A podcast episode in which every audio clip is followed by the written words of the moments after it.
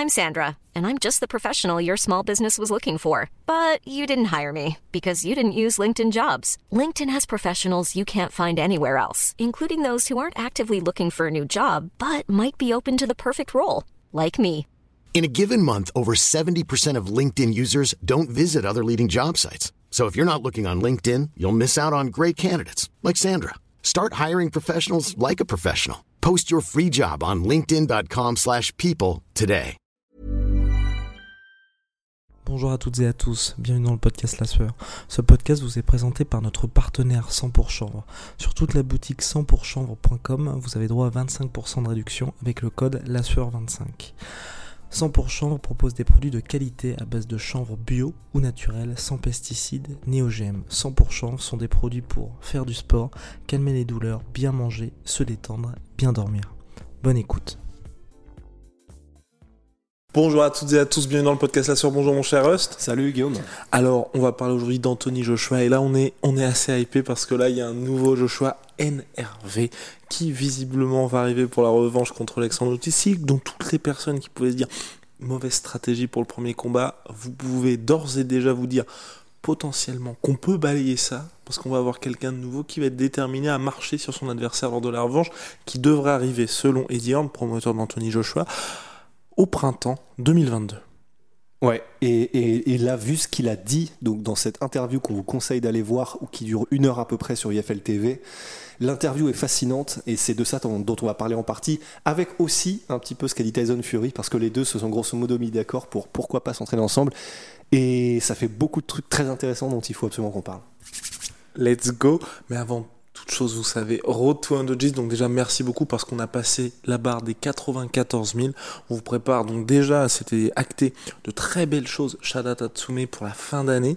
Il y a aussi le fameux gros concours des 100 000 abonnés qui arrive. Donc merci à tous. N'hésitez pas un petit pouce bleu, un petit abonnement, ça nous aide énormément. Et aussi, petit point très important, donc merci énormément pour le soutien, pour l'accueil que vous avez réservé à Onai, notre marque, notre propre marque, faite avec Ben. De... Et, avec, et avec amour. Et avec, avec Ben et avec amour de savon, 100% made in France naturel. Merci beaucoup, on s'attendait pas du tout à ça. Je préfère prévenir. Le stock de carton non plus. Exactement. Donc en gros, on a des emballages dans lesquels, donc on a des petites boîtes dans lesquelles on met les savons pour les protéger, et à l'intérieur de ces, au-dessus de ces petites boîtes, on met d'autres plus grandes boîtes. Et euh, on a eu tellement de commandes qu'on n'a plus de grandes boîtes. Donc voilà, donc si vous avez commandé les savons, hier j'ai fait les derniers paquets, bien aidé par Russ pour les autres fournées bien évidemment. On n'a plus de boîtes. Donc il faudra juste attendre un petit peu. Là, les, les nouvelles sont arrivées chez mon petit papa et ma petite maman aussi. Donc euh, voilà, on laisse passer le week-end où on est, on est à Paris pour, euh, pour l'UFC notamment. Et puis ensuite on sera de retour. Donc voilà, en tout cas merci beaucoup. C'était bien beaucoup trop long comme introduction. On lance le générique? Mhm. On lance le générique. Soit.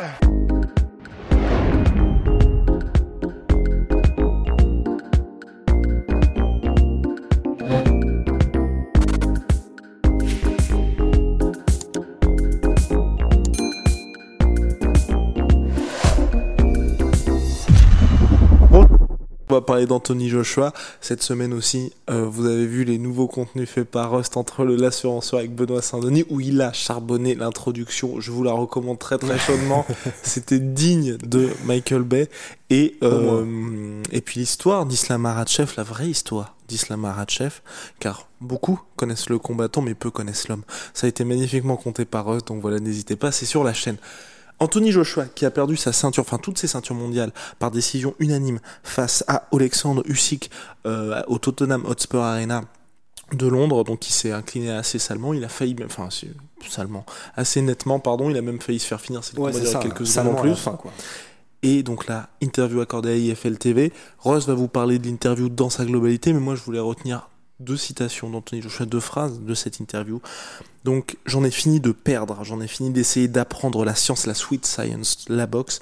Usyk pourrait être balancé par terre, jeté par terre lors de la revanche parce que ce sera la guerre, ce sera juste une guerre totale. Joshua ajoute, je suis bouillant rien que d'en parler, c'est cette passion de gagner, je n'ai qu'une chose en tête, c'est la guerre, c'est le meurtre, c'est d'aller là-bas, de faire mal au gars et de prendre son âme au point qu'il veuille abandonner.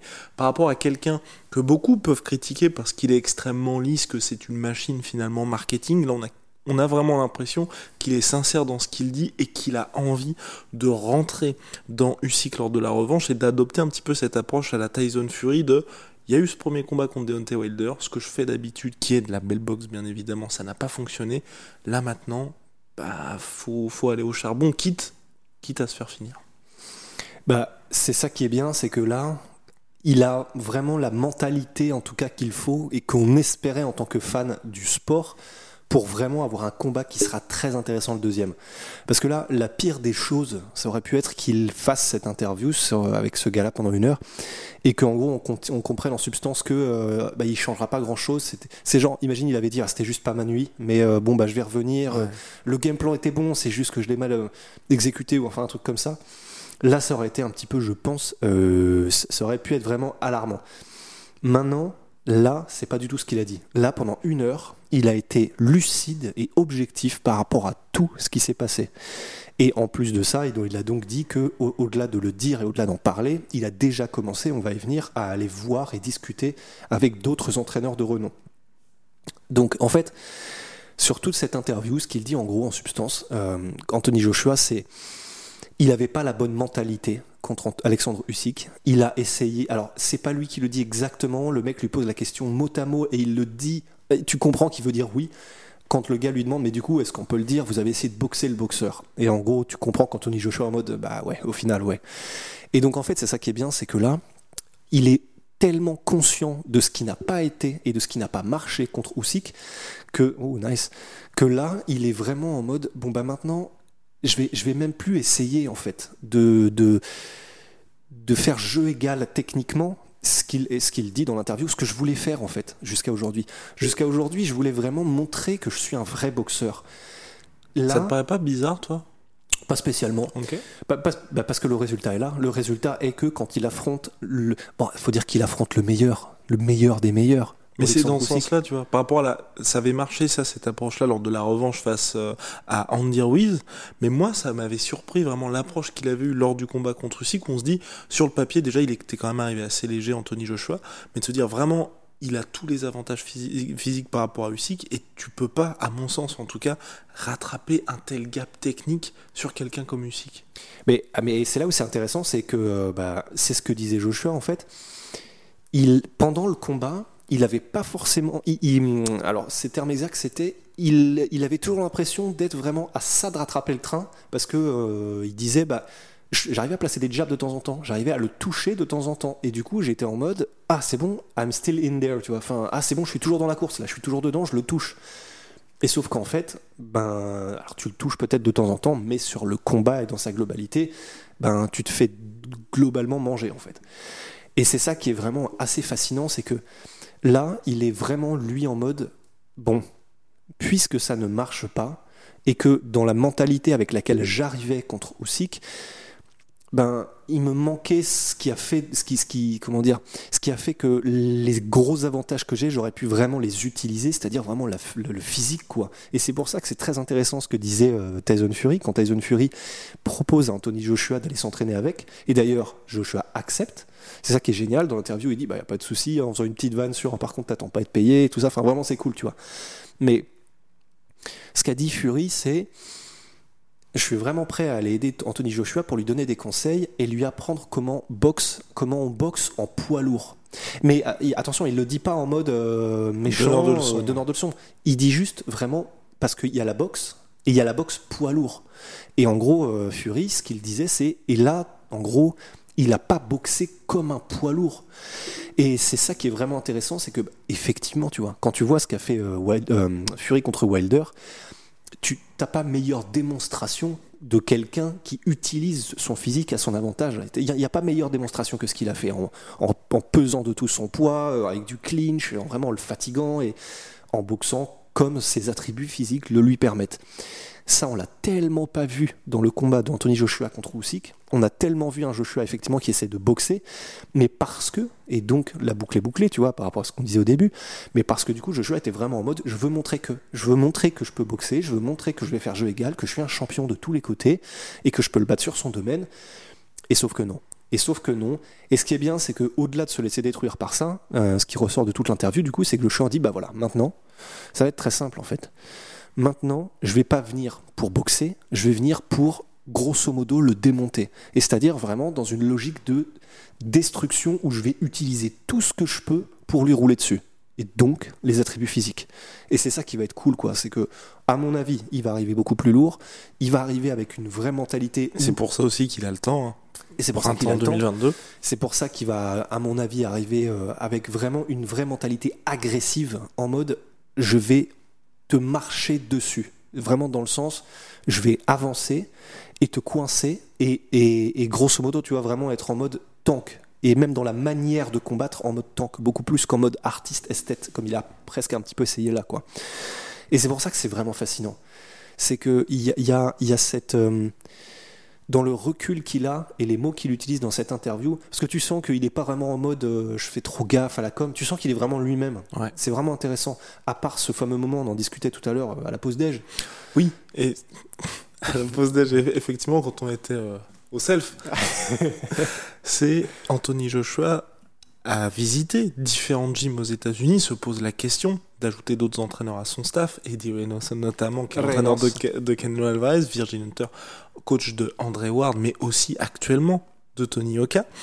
Et, Et Sissoko. il a dit, oui, et Sissoko, il a dit des choses euh, par rapport à son ancien coach, et notamment au game plan, donc c'est Rob McCracken. Rob Cracker. Bah en fait, c'est ça qui. C'est le seul moment de l'interview. On s'est dit, hmm, Ouais, voilà, où on a fait un peu euh, l'hippopotame sceptique. Sceptique, Voilà, c'est ça le même. C'est. Il a donc le gars lui demande euh, l'intervieweur et d'ailleurs vraiment j'ai kiffé parce que l'intervieweur alors tu sens qu'ils se connaissent déjà mais du coup l'intervieweur n'hésite vraiment pas à le pousser un petit peu dans le respect mais en lui posant les questions que tout le monde aurait envie de poser à Joshua parce que c'est vrai c'est ce qu'il dit même dans l'interview à un moment donné mais Joshua se fait de plus en plus rare euh, en termes d'interview et du coup le l'intervieweur le, le journaliste lui demande mais alors quel était le game plan en fait? Quel était le game plan que vous avez mis en place contre Usyk? Et en gros, là, donc, Joshua répond Ah, faudra demander à mes entraîneurs.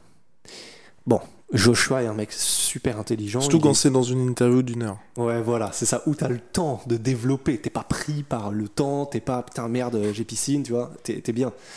Et il dit Ah, ah, faudra demander à mes entraîneurs. C'est avec eux qu'il faut voir ça. Et ben évidemment, Joshua c'est pas c'est pas c'est pas un bonnet et quand il est en camp d'entraînement, évidemment qu'il fait très attention à quel est le game plan parce que ben, il a envie un de comprendre, de savoir, de connaître, de que, les entraîneurs lui expliquent pour qu'il applique certaines choses ou pas. Le propre d'un combattant intelligent quoi, qui est, capable aussi d'avoir son propre avis sur les stratégies mises en place. Et le fait que entre guillemets ils disent juste ah il faudra parler il faudra en parler à mon entraîneur, il faudra voir avec lui pour toi, c'était euh, le signe que, bon, il est probablement pas d'accord avec la stratégie qui a été mise en place, parce et en plus, il a été prouvé qu'elle n'était pas bonne, mais il n'a pas envie de jeter complètement son entraîneur en pâture, en disant euh, ce qu'il aurait pu dire si ça avait été un petit peu un, un malandrin. Il aurait pu dire, bah ça, c'est le problème, c'est que c'était euh, bon, bah, c'était le game plan que voulait absolument euh, mon coach, euh, bon, bah, ce qui n'a pas marché, machin. Je pense, que, je pense aussi que peut-être qu'il n'a pas voulu le dire comme ça, évidemment, parce qu'il est très loyal avec, fidélité, ouais. ouais, voilà, avec son entraîneur de toujours, etc. Mais c'est le seul moment de l'interview où effectivement il y avait un côté, hmm, ouais, là il y a un petit peu de, on fait attention à ce qu'on dit parce qu'on n'a pas envie de mettre quelqu'un, de faire passer quelqu'un sous le bus, quoi. Surtout qu'il ne prévoit pas de totalement exclure son ancien coaching staff. Ouais. Et ça, mais encore une fois, je sais pas comment il va organiser ça, Ouais. mais euh, à moins ça de faire juste de la figuration, ouais, c'est très compliqué. Ouais, d'autant plus que lui, euh, Rob McCracken, du coup, il travaille à côté de ça avec les équipes de Grande-Bretagne de boxe anglaise. Donc, je, ouais, je vois mal un gars comme ça, qui a quand même une grosse importance sur la scène euh, britannique, Rob McCracken, je le vois mal être juste là en tant que consultant de temps en temps, ou, euh, enfin, Et puis même, surtout si euh, la stratégie est co- complètement différente Bah, et qu'en plus. Joshua gagne, tu, enfin, tu vois, les- déjà les discussions d'avant-combat vont être particulières, et puis pour l'après-combat, tu vois, les petits regards qui vont s'échanger, ça risque d'être en mode.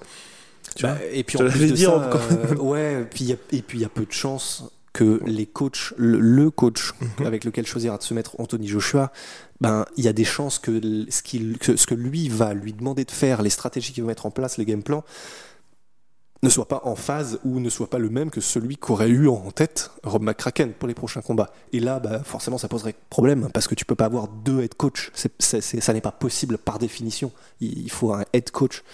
Donc, je, euh, mon cher Russ, Ouais. Joshua était donc arrivé à, c'est ce que je regardais en fait, le poids Ouais. euh, de Joshua qui était à 109 kilos. Ouais, voilà. Pour Usyk, moi, ce qui m'inquiète quand même, c'est que le combat était officialisé tardivement pour Usyk, et jusqu'à ce combat-là, il devait se préparer normalement pour, Pour Fury. Tyson Fury Mm. fin août, parce que McCracken était avec l'équipe de Grande-Bretagne, donc ça ne pouvait pas, pas se passer en même temps que les JO. Arrivant à seulement 109 kilos, Mm. ça veut, qu'est-ce qu'il prévoyait de faire contre Fury? Parce que, et c'est d'autant plus inquiétant, moi je trouve, parce que ce qui s'est passé là, euh, les, comment, un combat est un combat et euh, chaque combat est différent bien évidemment, mais tu vois, un Joshua qui serait arrivé aussi dans ces conditions-là face à Fury, ça aurait été très compliqué aussi. Ah, de la même manière. hein. Mais c'est pour ça que Je suis assez surpris moi. Ben, ah, en fait, vu, là, vu ce qui se passe là, je sais pas si, si je suis surpris parce que du coup, ça veut dire tout simplement, probablement, que la mentalité qu'il avait dans le combat contre Usyk, probablement qu'il l'avait aussi euh, dans ce qu'il voulait faire contre Fury en mode je vais boxer le boxeur. Ça veut dire qu'il était probablement dans, la, dans le même état d'esprit en fait. Donc, Toi, ça te paraît pas dingue? Enfin, dingue dans le sens. Enfin, on est quand même dans une euh, situation. Enfin, je sais pas moi. N'importe quel observateur de la boxe anglaise voit bien que si Joshua doit miser sur quelque chose face à Usyk et face à Fury, c'est d'y aller plus sur son physique que de dire je vais boxer le boxeur, tu vois. One size fits all seemed like a good idea for clothes Nice dress. Uh, it's a it's a t-shirt. until you tried it on. Same goes for your healthcare. That's why United Healthcare offers a variety of flexible, budget friendly coverage for medical, vision, dental, and more. So, whether you're between jobs, coming off a parent's plan, or even missed open enrollment, you can find the plan that fits you best. Find out more about United Healthcare coverage at uh1.com. That's uh1.com. Et c'est là où effectivement je pense que peut-être que l'influx de Rob McCracken a eu une importance. Parce que peut-être que c'est Rob McCracken avec Joshua qui se sont mis en tête de développer ce boxeur, euh, enfin ce côté artiste esthète, boxeur, euh, boxeur d'élite. Peut-être qu'ils avaient vraiment ça en tête, peut-être qu'ils travaillaient dessus, c'est juste que ben, là, le, le, le, le réveil, ça, a La été- réalité, ça- voilà, la réalité, ça n'a pas été Fury, ça a été Usyk, mais c'est un peu le même délire dans le sens des boxeurs d'exception en termes techniques qui lui ont donc donné entre guillemets, et je dis pas ça méchamment, mais la leçon de boxe en fait. Mhm. Donc euh, c'est simplement que là, ça a été contre Usyk, ça aurait probablement été pareil contre Fury, peut-être même pire parce que Fury euh, il fait Mais plus ouais, mal. Mais c'est pour ça. Enfin, moi, vraiment, je suis assez surpris par ça, tu vois. Après, d'un autre côté, c'est vrai que, bah, comme tu l'as dit, les styles font les combats et contre Fu- Fury n'est pas aussi rapide que Usyk et il n'a pas les mêmes déplacements non plus. Donc peut-être que ça aurait été totalement différent contre Fury. Je pense malgré tout qu'il se serait fait dépasser techniquement en essayant de boxer Fury, mais ça aurait peut-être été totalement différent. Techniquement aurait- et physiquement. Ouais. Mais, mais c'est pour ça que, mais, mais malgré tout, et c'est pour ça que je suis vraiment très curieux, et je pense que c'est ça qui est bien, mais on aura un jour probablement le Fury versus Joshua. J'espère pas trop tard quand même, Ouais. mais je suis quand même encore très très curieux d'avoir ce combat. Ah Très, mais moi aussi. Ah, mais, mais vraiment surtout que personnellement, hein, moi je, je sais qu'à chaque fois je me fais déchirer pour ça, mais le euh, premier combat Andy Ruiz, euh, Anthony Joshua, vraiment tout se passait bien. Tout se passait bien jusqu'à ce que, comme ça lui est déjà arrivé au cours de sa carrière, Joshua, il rush un petit peu chaque fois qu'il touche un adversaire, il a tendance à un petit peu voir rouge et à se dire je vais le finir directement. Et il se fait choper par Andy Ruiz, et là forcément, enfin, il se prend vraiment un sale coup qui traîne tout au long du combat, il, il arrive même pas à récupérer, donc ça fait que c'est une défaite au bout, mais jusqu'à ce moment-là, il met knockdown Andy Ruiz, ensuite il enchaîne avec un bras arrière monstrueux que Ruiz il encaisse, enfin on sait, on sait pas comment, et ensuite il se fait cueillir, et là, tout. Enfin, rien ne va plus, mais depuis ce combat-là, Joshua n'a jamais été aussi lourd qu'avant. Il a adopté une différente stratégie pour la revanche, et on n'a plus vraiment le même Anthony Joshua, mais pour moi, en, soi, un Joshua qui arrive vraiment en mode tank, c'est la meilleure des choses, et tu peux pas rattraper tout ce retard-là face à des mecs qui bah, qui, qui ont boxé de cette manière quasiment toute leur carrière, tu vois. Enfin, surtout à ce niveau en plus. Non, c'est sûr. Après, mais c'est là où c'est, là où c'est vraiment intéressant. C'est, dans un monde parallèle où Joshua n'a jamais perdu ses 10 kilos Ouais. et où il est resté le tank et euh, où il s'est fait à un moment donné, euh, bah, je sais pas, monde parallèle, hein, dé- détruire par Wilder euh, et puis Fury. Bah, peut-être que tout le monde lui aurait Ouais. dit, bah ouais, mais mec, au lieu de te concentrer sur ton physique, ouais, il aurait peut-être fallu développer tes capacités de boxeur, tu vois. Et en fait, je me dis, c'est c'est presque injuste parce que ça se trouve c'est vraiment ça qu'il essaye de faire. Et, et preuve en est c'est ce qu'il ce dit tu vois. Il a essayé vraiment de développer sa boxe de développer sa- le noble art de de, de de devenir l'élite de la boxe avant de devenir une élite physique. Ce qui est noble. ce qui est ouais.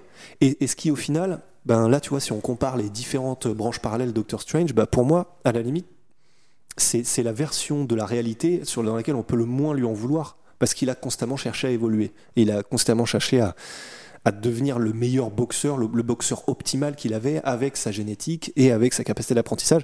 Je, je pense que juste c'était un c'était un travail pour essayer de parce que peut-être que du coup les combats d'avant ils se sentaient trop lourds, peut-être que contre Klitschko bah, il se sentait trop lourd et que du coup il s'était dit bon bah je vais essayer de descendre un peu, de devenir Mm. plus technique, j'aurai de toute façon toujours ces avantages physiques puisque bah, je suis un monstre.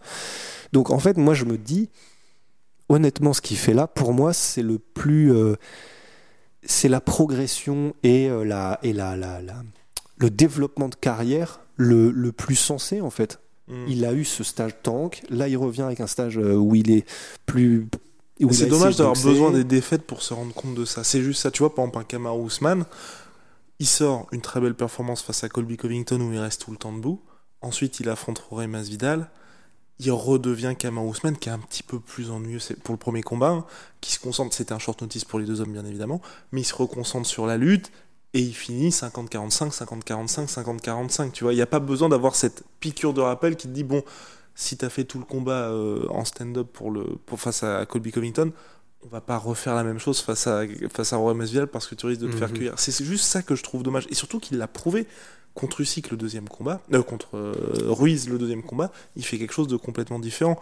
Kubrat Pulev, quand il est revenu en décembre, il était revenu à un nouveau, enfin, au Joshua qui était plus ou moins habituel. Donc tu vois, c'est là aussi où je me dis, c'est, je pense que c'est pas sa responsabilité bien évidemment, mais plutôt euh, son, coaching staff, tu vois, de se dire que de temps en temps, ils ont besoin de ces, de piqûres de rappel pour dire bon bah il faut qu'on revienne à tel ou tel truc parce que mine de rien Joshua Polydomso nous l'avait très bien fait remarquer à la toute fin du combat il était très très très mal. Ouais. il était vraiment mal. Et tu vois tu te dis ton boxeur ton gars que t'accompagnes depuis euh, quasiment toujours il est dans cette situation là à la fin d'un combat tu fais peut-être qu'on s'est trompé.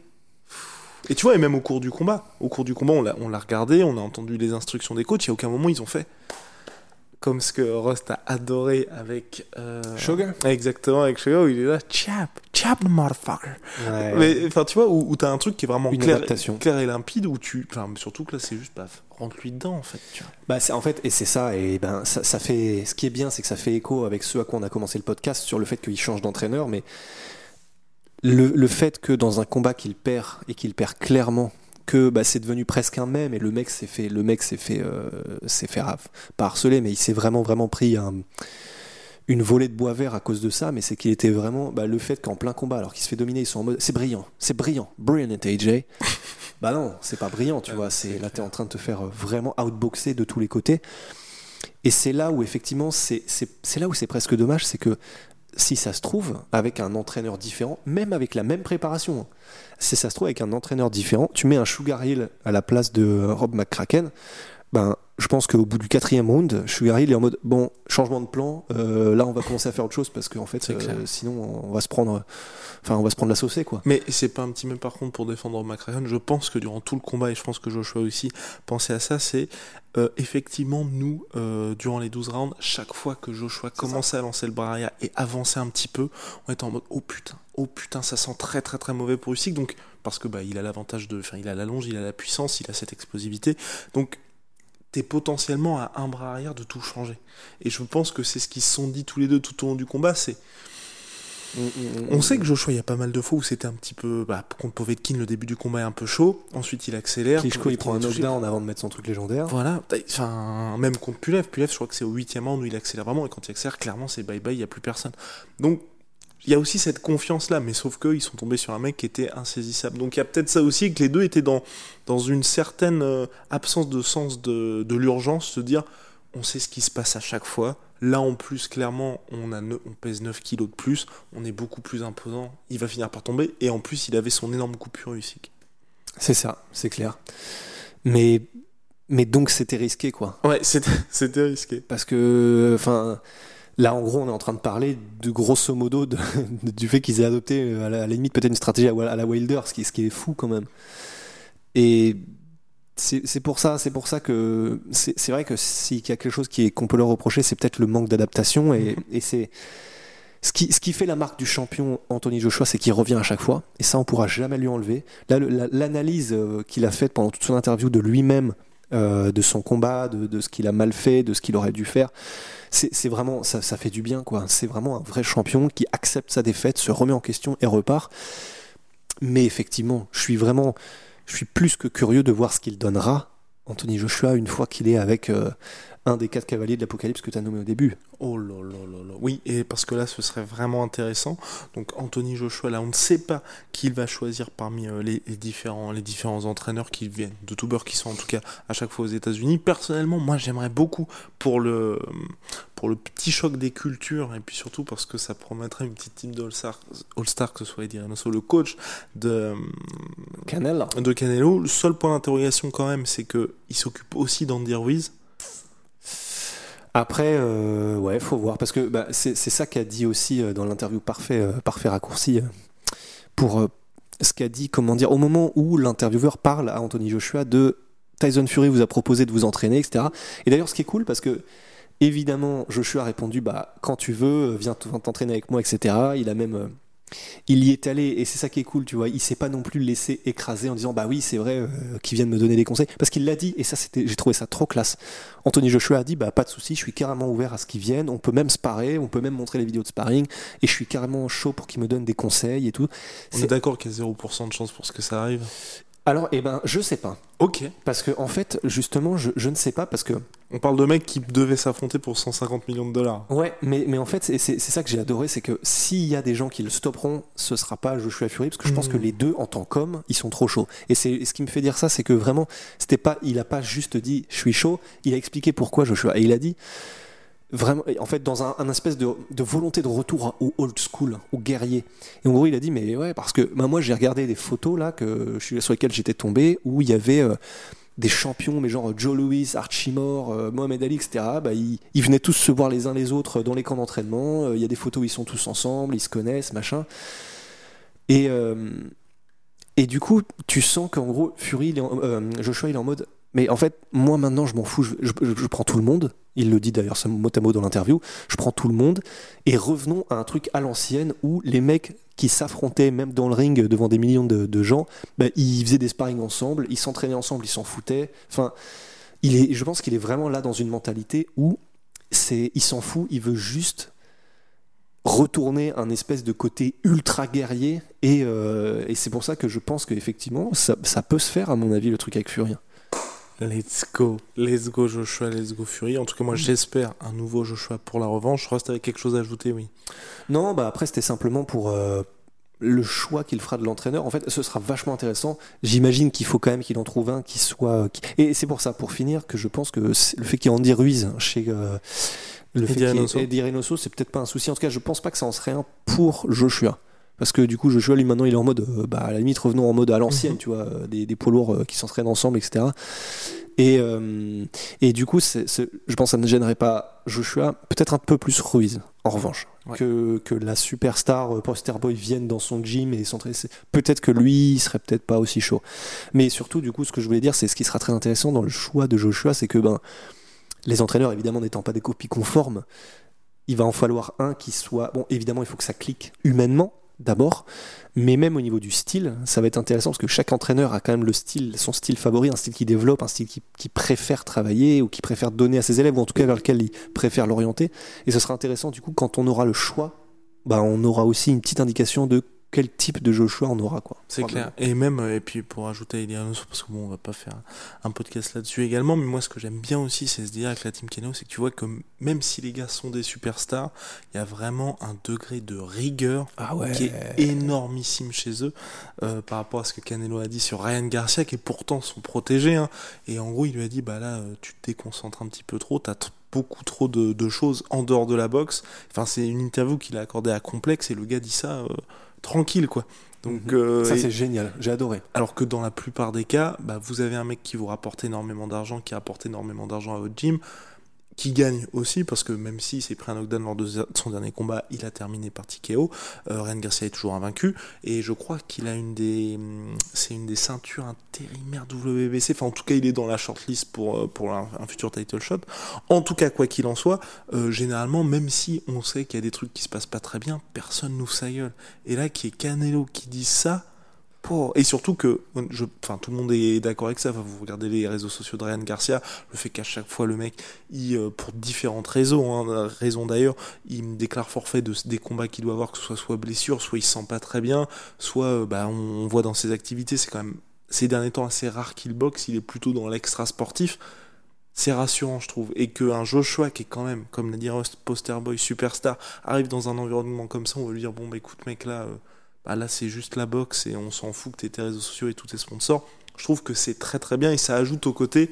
Je vais aux États-Unis, déjà je change de continent, donc je il reste très connu, mais un petit peu moins connu qu'en Angleterre.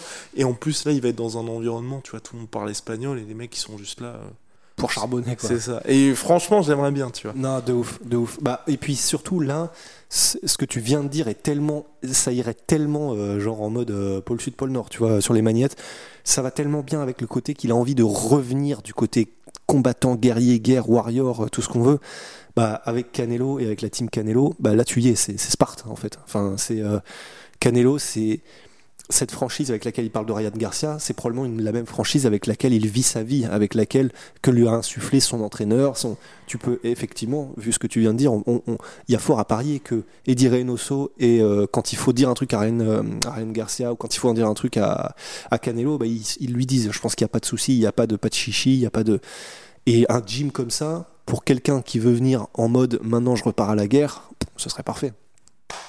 Allez, c'est tout pour nous pour aujourd'hui. Big shout out My Sweet Pea, My Sweet Protein, moins 38% sur tous mes protéines avec le code la sueur. Venom, sponsor de l'UFC, sponsor de la sueur. Big Rusty avec les gloves. Big Rusty, see ya very soon. Etsumi. Etsumi, on l'a déjà dit en début de podcast, ah, mais on va le redire. De toute façon, vous les avez vus avec la, superbe, euh, notre superbe déco. Qu'est-ce qu'on peut dire de. Reste allé se barrer avec l'une des statuettes. mais bref, voilà, bah, vous le savez, hein, c'est magnifique. Euh, il y a même validé par Yves Landu pour, euh, pour notre super Broly. Donc voilà, à la prochaine.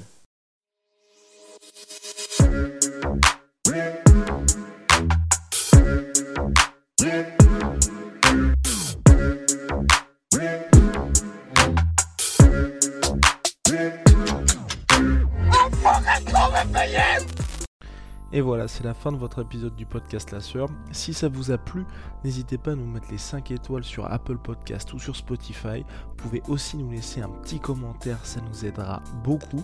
Et si vous voulez aller plus loin avec nous, vous tapez La Sueur sur toutes les plateformes ou sur les réseaux sociaux, vous nous trouverez. Et là, vous nous écoutez très certainement en audio. On est aussi en vidéo sur YouTube, mais également sur Snapchat. Là encore, vous tapez la et on sera là. Merci de votre fidélité et à très vite pour de nouvelles aventures.